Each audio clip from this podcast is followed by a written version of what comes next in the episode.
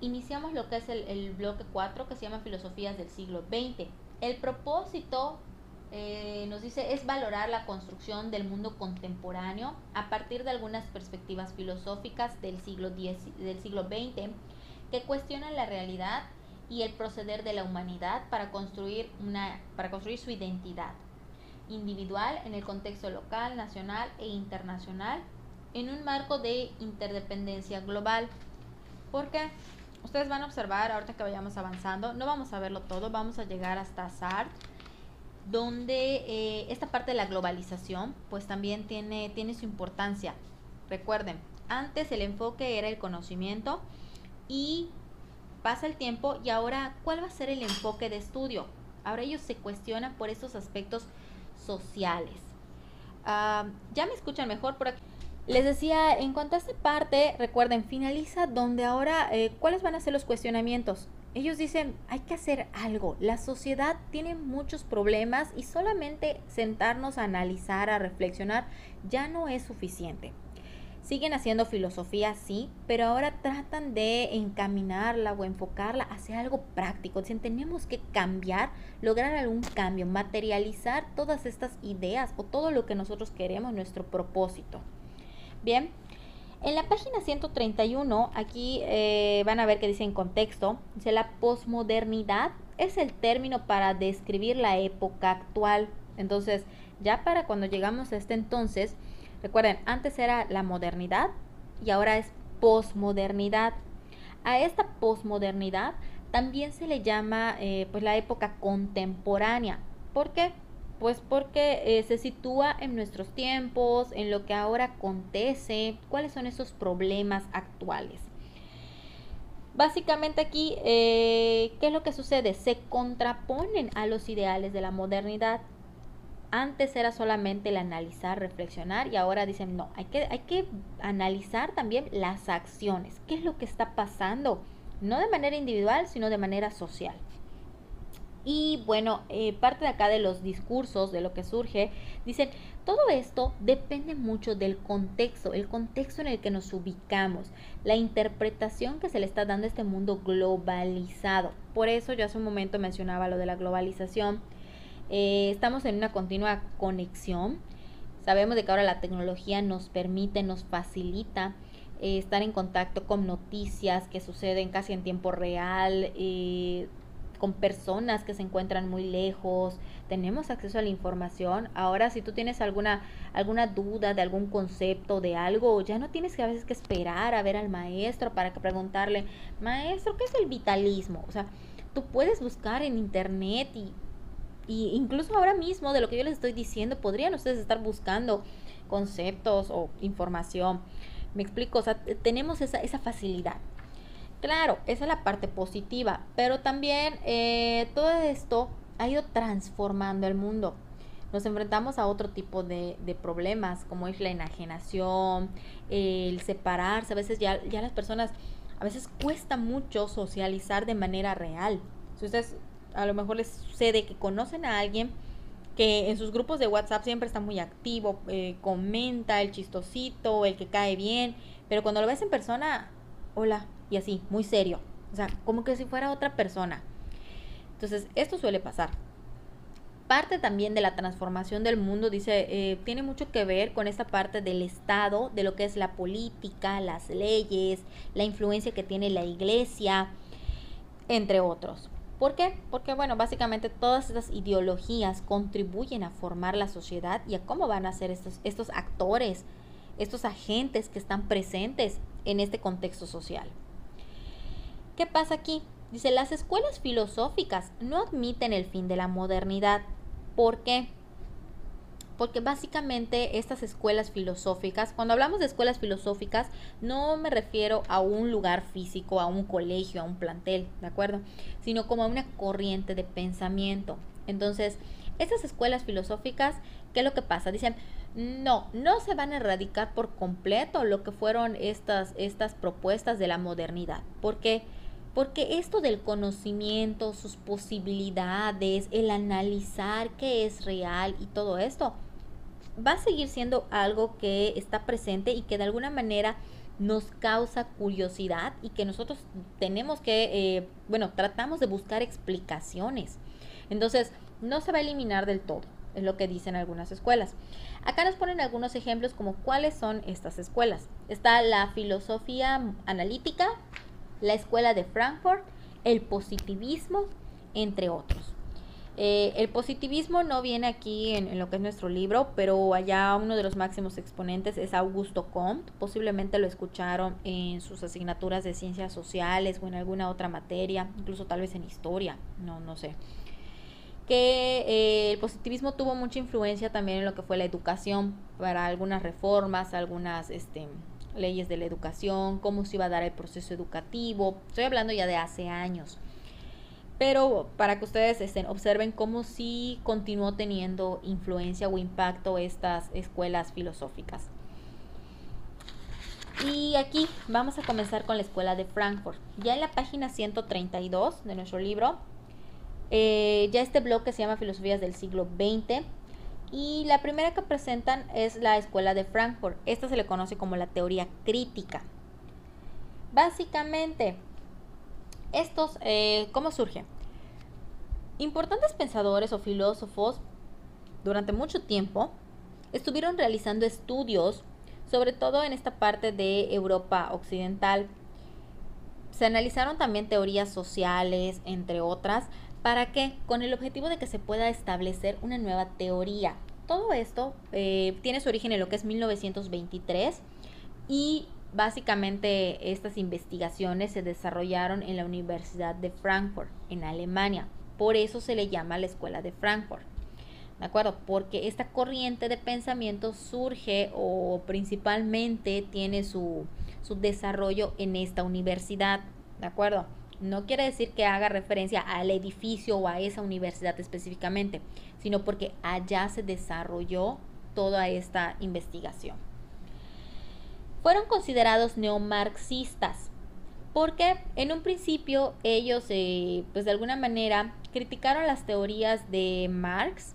Marx lo vimos en el, al final del bloque pasado casi, de, durante el siglo XIX, pero también, o sea, no fue nada más la crítica. Hacer una, una crítica es también, digamos acá son críticas positivas o críticas constructivas porque hacen una valoración de esas ideas. Entonces, toman también lo positivo, lo bueno de esas ideas y eh, incorporan algunas nuevas o las transforman para que puedan dar origen a esta nueva teoría. La teoría crítica ah, básicamente va explicando que el conocimiento, sí, sí es cierto, no se puede negar esa parte de conocimiento, pero hay que darle peso a lo que es la experiencia y las prácticas sociales de la época. Entonces, no es nada más analizar esta parte de los conocimientos, sino cómo se van dando todas estas cuestiones sociales que van a determinar. Es como un círculo vicioso. Ciertas ideas determinan ciertos factores sociales, pero a su vez estas acciones sociales hacen que en los individuos surjan ciertas ideas. Entonces, por eso les digo, es como un pequeño circulito vicioso. Y eh, pues básicamente de aquí, eh, de estas acciones, o de todo este contexto social se van a determinar em, las directrices de lo que son los sistemas, las ciencias y obviamente todo esto que va a edificar lo que es el saber, el conocimiento. Entre sus principales exponentes, ¿quiénes están?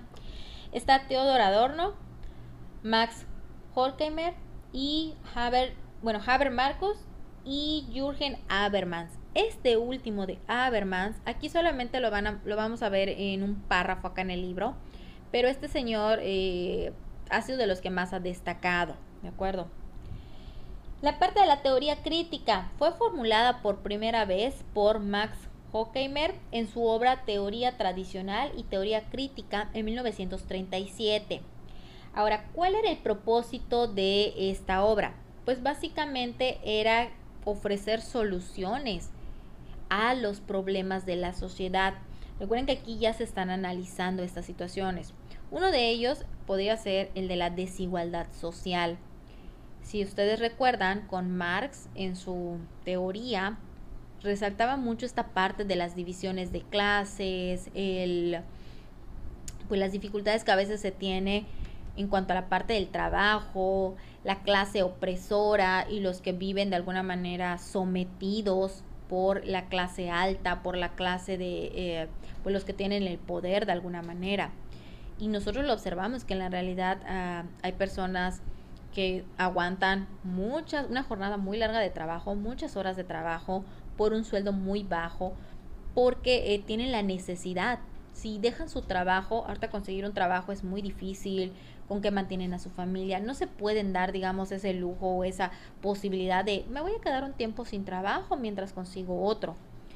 A nosotros nos tocó vivir pues esta crisis muy fuerte que es lo de la pandemia y es una crisis porque ha afectado no nada más en las cuestiones de salud, también en la parte económica, con la pérdida de empleos, los lugares que se cerraron, mucha gente perdió sus empleos.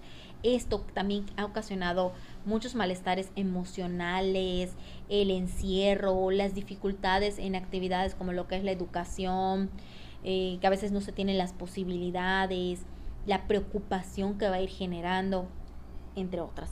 Pero ahorita vamos a retomar un poquito este punto de, eh, pues, de la situación en la que vivimos. Continuamos acá con esta idea de, de este señor. Básicamente entonces lo que él quería es que se logre una transformación social. A lo que pues honestamente está, es, muy complicado. ¿Por qué les digo que es muy complicado? Miren, estas teorías, pareciera a veces que la filosofía eh, decimos, ay, sí, mucho, bla, bla, bla, pero no se está logrando nada. No es tanto nada más decir, es que no se logra nada. Lo que pasa es que es complejo porque se trata de personas. Entonces, aunque algunos hagan su aportación o traten de propiciar condiciones para mejorar la situación, si los demás agentes que intervienen no ponen de su parte, no lo entienden, no, no razonan de la importancia del cambio y no también toman acciones, pues no se va a lograr nada, aunque en teoría todo suene muy bonito yo se los ponía de ejemplo porque el punto es de que no basta nada más con tener la intención o a lo mejor a mí se me ocurre una idea muy padre, si es cierto, esto puede ayudar, pero si no se dan las condiciones, si los demás no colaboran, no se está logrando algo positivo. Algo similar sucede acá con la filosofía. Entonces, básicamente aquí lo que se quiere es transformar a la sociedad. Vean cómo es todavía más complejo. Si los señores de antes lo que querían era transformar al individuo, porque ellos decían, bueno, cuando tú logras entender y tú buscas mejorar tu vida, o sea, tú vas a estar bien y que cada quien lo haga va a significar que todos estamos bien. Aquí no es ya nada más voy a transformar al individuo, voy a transformar a la sociedad. Y si a veces que una persona entienda es complicado, o sea, que lo haga todo un grupo social, es mucho más complicado. ¿De acuerdo? Vamos a continuar. El siguiente es eh, Adorno, este señor, básicamente, él hizo diversos estudios que eh, dieron como resultado en una crítica macropolítica. Porque otro de los problemas de la sociedad también es que se observan estas cuestiones de la política, eh, las instituciones del Estado, realmente funcionan, eh, los fondos, los recursos que se les destinan a estas instituciones sirven, qué es lo que está sucediendo. Entonces, también, ¿será que los políticos no están haciendo un buen trabajo? ¿Qué, qué pasa? ¿De acuerdo? Son muchas, muchas cuestiones, pero aquí, por ejemplo, yo creo que también eh, tiene que ver mucho, de nuevo, no solamente es echarle la culpa a la política, también la cuestión personal. Por ejemplo, con esto de las calles, que se dice eh, que si las calles están sucias, no es nada más echarle la culpa a los políticos, porque, y los que viven allá, o sea, si tú no tiraras basura en la calle, no se verían sucias las calles. Hay mucha gente que barre su casa, barre su terraza, pero no recoge la basura. Y nada más así, la va barriendo a la calle y que se la lleve el viento. ¿Qué pasa con toda esa basura que se lleva el viento? Sigue regada en la calle. Entonces, también es un problema de conciencia social, conciencia personal. Pero bueno, aquí él, se enfoca mucho en esta parte de la política, por ejemplo, también hablando de lo que es el capitalismo, este monopolio de algunas empresas eh, que se acaparan los mercados, eh, un ejemplo podría ser qué es lo que pasó con los Oxos. Antes había muchas tienditas en la colonia y pues tú ibas a en la esquina de las casas, habían tienditas o a la vuelta de habían tienditas en los fraccionamientos. Y esto era un medio de para sobrevivir de esa familia, era su trabajo. Ahora con el Oxxo, ¿qué pasó con todas esas tienditas? La mayoría se fueron cerrando. Ya no es tan común como, como era en, hace muchos años, se habla de hace 10, 15, 20 años todavía, poder ver muchas tienditas. Entonces ahora ya no, porque están los Oxos. Entonces, obviamente esto eh, se va volviendo va dando origen a otras problemáticas que por ahora pues no, no, tiene caso abordarlas porque nos va a llevar más tiempo. Pero les repito, vayan ustedes viendo de acá eh, qué temas les causan interés para que fueran para su, su proyecto. Entonces pasamos con el último señor que acá nos presentan, que es Habermas. Este señor, a diferencia de Marx, entiende que el cambio social debe darse en un ámbito simbólico de la comunicación y del entendimiento sobre eh, los sujetos. Esta crítica se asemeja a la reflexión que realizan Adorno y Horkheimer. Porque aquí con esta parte que dice lo simbólico, con lo que es la comunicación, no recuerdo si acá en el salón de ustedes eh, también retomábamos este punto. Recuerdo que en el otro salón sí lo mencioné, que cuando poníamos eh, los casos de, de que ahora las con eso de las marchas que se hicieron del feminismo y cuál era el mensaje o cuál era su lucha. Y yo les di eh, mi punto de vista personal, donde yo les comentaba, sí es cierto, está bien que exijan justicia en cuanto a mejores leyes, que el gobierno haga algo, pero yo creo que también la lucha, más allá de que, se castiguen, debería de ser evitar estas situaciones de violencia. Porque ok, sí, se establecen mayores penas y todo, pero no estamos erradicando el problema, simplemente se le están dando soluciones y no se está evitando la violencia. A aquella persona que ya sufrió de violencia, el que castiguen al otro, no va a cambiar su realidad.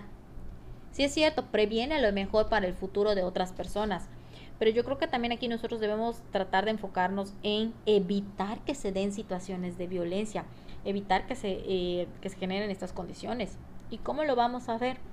pues de alguna manera tiene que ser por parte del individuo. Ahorita que veamos, que comencemos con el existencialismo, van a ver esta parte de la responsabilidad. Entonces, es una cuestión personal, ¿de acuerdo?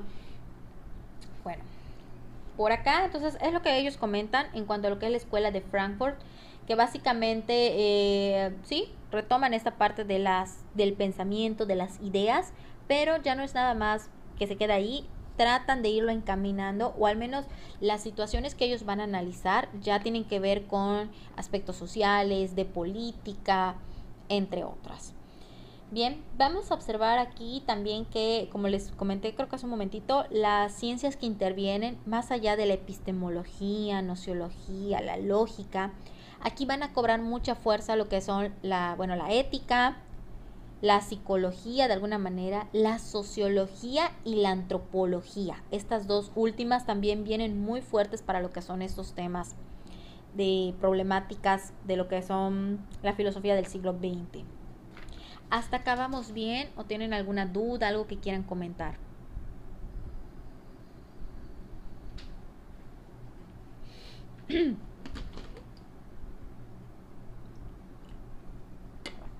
ok. Gracias. Vamos entonces con existencialismo.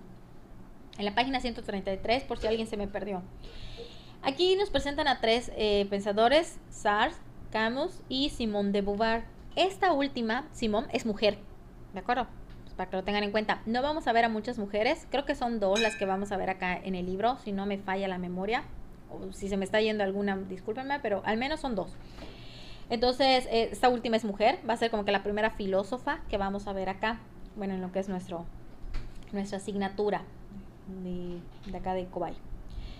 El existencialismo estuvo presente desde el siglo XIX hasta la segunda mitad del siglo XX, digamos que es cuando tiene su auge, su fuerza. Hasta la actualidad los temas del existencialismo siguen estando como que vigentes, obviamente ya se van modificando, la perspectiva van cambiando un poquito, pero siguen estando muy fuertes.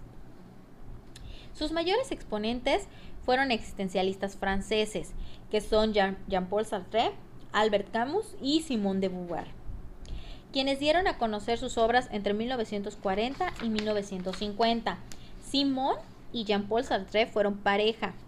Entonces también ahí para que les quede el dato, porque creo que acá en el libro no lo menciona, no me acuerdo si lo menciona, pero bueno, ellos fueron pareja. Eh, ellos abordaron temas tales como la libertad, la nada, el absurdo, entre otros. Si ustedes recuerdan, al finalizar el bloque pasado, vimos lo que era la parte de la libertad, la angustia, con Kierkegaard. Entonces, eh, por acá se retoman esos temas. Jean-Paul Sartre fue el primer filósofo en adoptar el término existencialismo.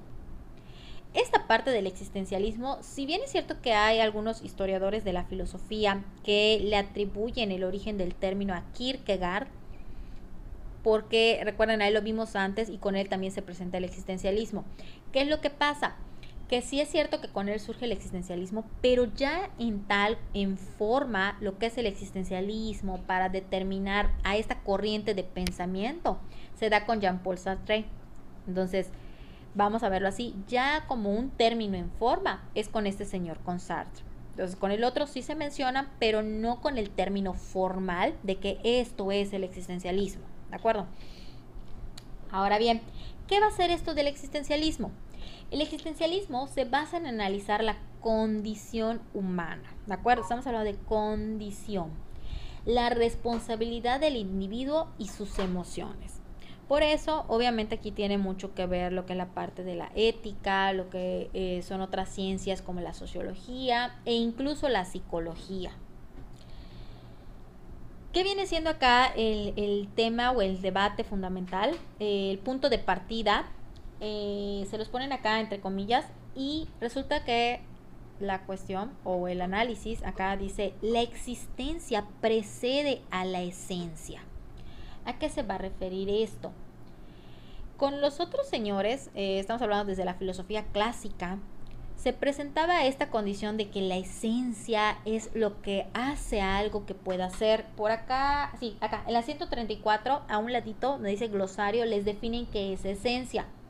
Y dice, es aquello que constituye la naturaleza de las cosas, lo permanente en ellas, aquello que va a determinar qué es algo. Con estos señores aquí te dicen, no, primero tú tienes existencia y conforme tú te vas formando con las decisiones que tomas, con tus acciones, es que tú te vas a formar, tú vas a ir como que creando esa esencia. Si yo les pregunto a ustedes, tú qué eres o quién eres, bueno, quién eres, mejor dicho, porque pues eres una persona ya aplicada específicamente, tú quién eres, y no que me digas cuestiones, eh, características secundarias, como de que, ay, me llamo fulanito, mi cabello es de color tal, o sea, no. ¿Tú quién eres? Entonces, responder a esta cuestión es complicado. ¿Por qué? Estamos en constante cambio.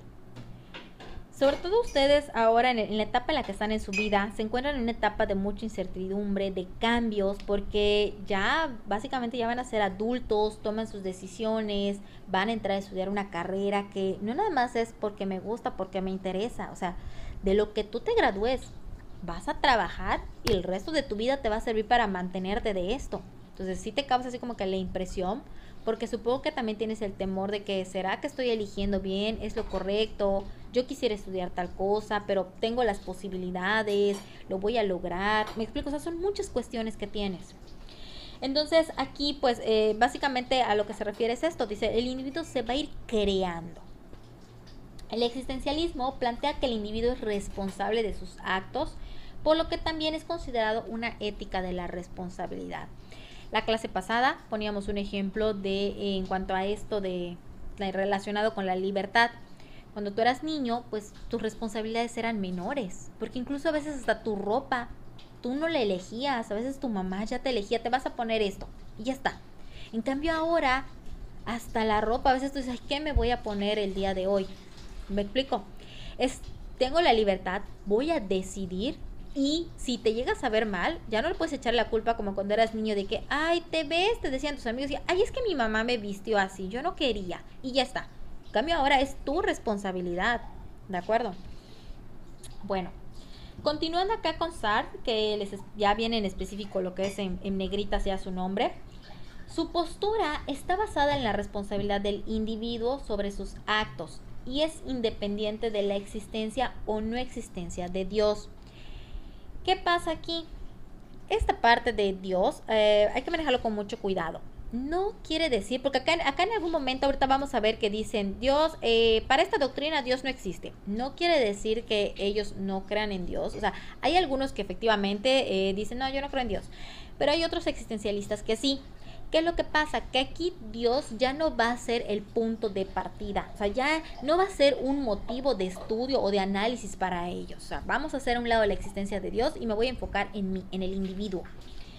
Y eh, porque dice acá, eh, hay que hacernos responsables y no delegar esta parte de lo que pasa a Dios. Ejemplo, ¿Qué sucede con algunas situaciones de eh, que de repente hay gente que se ve, se observa o se conoce una situación de violencia hacia un niño y dicen, eh, ay, es que no, Dios no existe porque ¿cómo podría permitir que suceda algo así? Pero hay que tener en cuenta que no le vamos a quitar la no deberíamos quitarle la responsabilidad al individuo que está cometiendo este acto de violencia contra el niño. ¿Por qué? Porque al final de cuentas todos tenemos esta capacidad de... Entonces, eh, pues también si se están dando estas situaciones de violencia, no es porque ay, Dios lo permitió, o sea, hay un individuo que está siendo consciente de sus actos, independientemente que por si tiene algún problema psicológico o problema mental, o sea, hay alguien que está tomando acciones, ya sea bien dirigido o mal dirigido, está tomando acciones. Entonces, eh, básicamente a esto se va a enfocar, ¿de acuerdo? Y bueno, acá su obra, el existencialismo es un humanismo. en cuanto a esto, él eh, hace la referencia de que esta parte del existencialismo va a estar presente en la vida del ser humano. Entonces, no lo podemos eliminar. O sea, es normal esto de preocuparnos, de darnos cuenta de qué me afecta, pero es importante concientizar todo lo que yo estoy haciendo. En la página 135, y esta es la última que vamos a ver, voy a tratar de ir un poquito más rápido por la cuestión del tiempo. Dice, para él el humano no tiene esencia o naturaleza, sino que es una creación de sí. Lo que ya habíamos comentado, no es que tú ya vengas predeterminado, no es que tú, ya naciste así. O sea, tú te vas a ir formando, te vas a ir construyendo. Hay otros postulados que presenta este señor eh, se los presentan acá en el libro con puntitos en rojo. El primero dice, el que mueve al individuo es la lo que mueve al individuo, perdón, es la realización de su persona. Igual habíamos comentado, creo que ya desde con Aristóteles, que somos seres teleológicos. ¿Qué quiere decir esto? Nosotros tenemos fines, tenemos propósitos. Si el ser humano no tiene un propósito, si no tiene un fin, pues ¿qué va a pasar con su vida? Es cuando ya viene esto de que ya no quiere seguir viviendo todos nos vamos estableciendo metas, aunque sean pequeñitas. Por ejemplo, ahora ustedes imagino que su primera meta es terminar la prepa, terminar el bachillerato. Después ya van a tener otras relaciones con su carrera, con su trabajo, pero constantemente nos fijamos metas. Es algo propio de nosotros y es algo necesario. Porque si en nuestra vida no hay metas, pues, viene acá toda la cuestión y ¿para qué vivo? ¿Para qué sigo aquí? Bien, entonces sí es importante esto de, eh, de, tratar de realizarnos como personas. Mis metas, mis propósitos me van a ayudar a, a formar mi persona y ser mejor. El siguiente, el ser humano no es el resultado de algún ente sobrenatural, ni de una sociedad, ni de una eh, reacción biológica. Ejemplo con esto. Mm, no recuerdo exactamente el nombre de este señor. Eh, es un señor que nació sin las extremidades es conferencista y tiene por allá, bueno, sí, se dedica a dar pláticas de motivación, entre otras cosas. Se llama Nick, no recuerdo qué. Este señor ya está casado, tiene hijos y a lo que iba con esto de que no, no porque el hecho de que biológicamente él a lo mejor pues no estuvo, no nació completo, esto no fue un impedimento para que él se realice como persona. Bien, hay personas de que están completas y aún así eh, sienten que, ay, no me he casado, no encuentro el amor de mi vida, mi trabajo me va mal. ¿Me explico? A lo que voy es que mm, esta parte biológica no te va a determinar. En el caso de la sociedad, otro ejemplo. Salió en las noticias el caso de una chica que, eh, no me acuerdo de qué estado es, que logró su admisión en Harvard. Ubicamos que esta es una universidad muy prestigiosa y muy importante. Y creo que hasta con beca y todo. Entonces, tú dices, bueno, el hecho de que ella sea mexicana, de condición humilde, no fue ningún impedimento para que lo lograra. Hace ya varios años también se dio el caso de un chico que estudiaba en Conalep. Sabemos que esta escuela muchas veces es criticada. Y este niño pues era muy bueno en informática. Tanto así que eh, de la empresa de Google lo contrataron, o sea, se lo llevaron para que trabaje con ellos. Entonces, estas cuestiones sociales de que a veces se dice, o sea, no te van a determinar en cuanto a cómo eres, sino que va a depender de ti. El siguiente, la zozobra, que es un sentimiento de angustia, de tristeza, inquietud, dice la zozobra, la soledad y la desesperanza están presentes cuando se habla de la libertad del ser humano. Este punto de la libertad igual ya lo habíamos mencionado desde el tema pasado al finalizar. A medida que soy más libre, tengo más problemas y por lo tanto al tomar más decisiones me siento más sofocado, me siento más angustiado de no saber si estoy haciendo lo correcto o me equivoco. Entonces esto va a estar presente. Lo mismo esta parte de la soledad, de que estás inquieto, de que no sé si lo que estoy haciendo está bien. ¿De acuerdo? Luego viene acá, solo existe la acción esto de acá que también dice, bueno, es importante. Eh, a veces tú puedes, este, digo, no tengo ganas de hacer esto, pero el que yo no tenga las ganas no significa que no lo vaya a hacer. Puedo hacerlo o puedo no hacerlo. Entonces, importante es la acción, lo que yo voy a elegir hacer. Eh, como yo le estaba comentando hace rato con esto del internet, que ahorita hay muchos que dicen, es que no tengo internet. Pues resulta que, por ejemplo, allá en Cobay, aquellos alumnos de que no tienen equipo, que no tienen internet, les están dejando entrar a la escuela, les dan la clave del internet. Obviamente, pues no es así como para que se queden y se llenen los salones. Estamos hablando de algunos casos particulares. Tú puedes ir, les dices, es que no tengo internet, te dan la clave, incluso te prestan, creo que al equipo, a la sala de cómputo les dejan pasar. O sea, hay opciones. Y, y pues básicamente es eso, dice, hay que tomar, hay que tomar acción de las cosas. Importantes son nuestros actos. Por acá también está la libertad y la pobreza, dice también son señas antropológicas, es algo que ya eh, pues identificamos y que de alguna manera va a ir determinando otros elementos de nuestra vida. No es lo mismo aquellas personas que tienen un nivel de vida acomodado, que ganan bien, que ellos a lo mejor con su libertad pueden viajar, pueden tomar otras decisiones. El que, el que los que somos humildes, yo, aunque diga, quiero viajar, pues si no tengo los recursos, aunque yo diga, quiero hacerlo, no puedo, ¿de acuerdo? O sea, tengo otras limitantes. Entonces, eh, pues sí, tanto la libertad como la pobreza son, son algunos eh, factores que... Eh, que tienen, que se pueden observar, que están allá marcados en este grupo social. Eh, dice también, para esta doctrina Dios no existe. Este es el punto que yo les comentaba. La vida carece de eh, razón. O sea, es decir, no te pongas tanto a, razonar, a pensar en cuanto a cosas posibles que a lo mejor no, no, vas, no van a ser tangibles para tu vida en este momento, sino enfócate en aquello que tú puedes hacer. Por eso dice, cada individuo le va a dar sentido a su existencia, o sea, va a ir formando. Tiene mucho que ver también la parte de los valores que tú como individuo tienes, tu responsabilidad, el respeto, entre otros. Le repito, aquí cuando decimos Dios no existe, no significa que para todos estos señores, o sea, ay, no, sino que para la doctrina, para la corriente de pensamiento, no va a ser un tema importante o algo en lo que se deban de enfocar lo hacen a un lado independientemente si existe o no. Y para finalizar, nos dice, el existencialismo va a estimular al ser humano a superarse. ¿A qué se refiere esto? Que básicamente, pues dice, cuando tú te logras dar cuenta de lo que estás haciendo, de lo que está pasando con tu vida, cuando tú analizas esta situación, tú obviamente tú dices, bueno, puedo cambiar, o sea, ¿qué cosas necesito cambiar?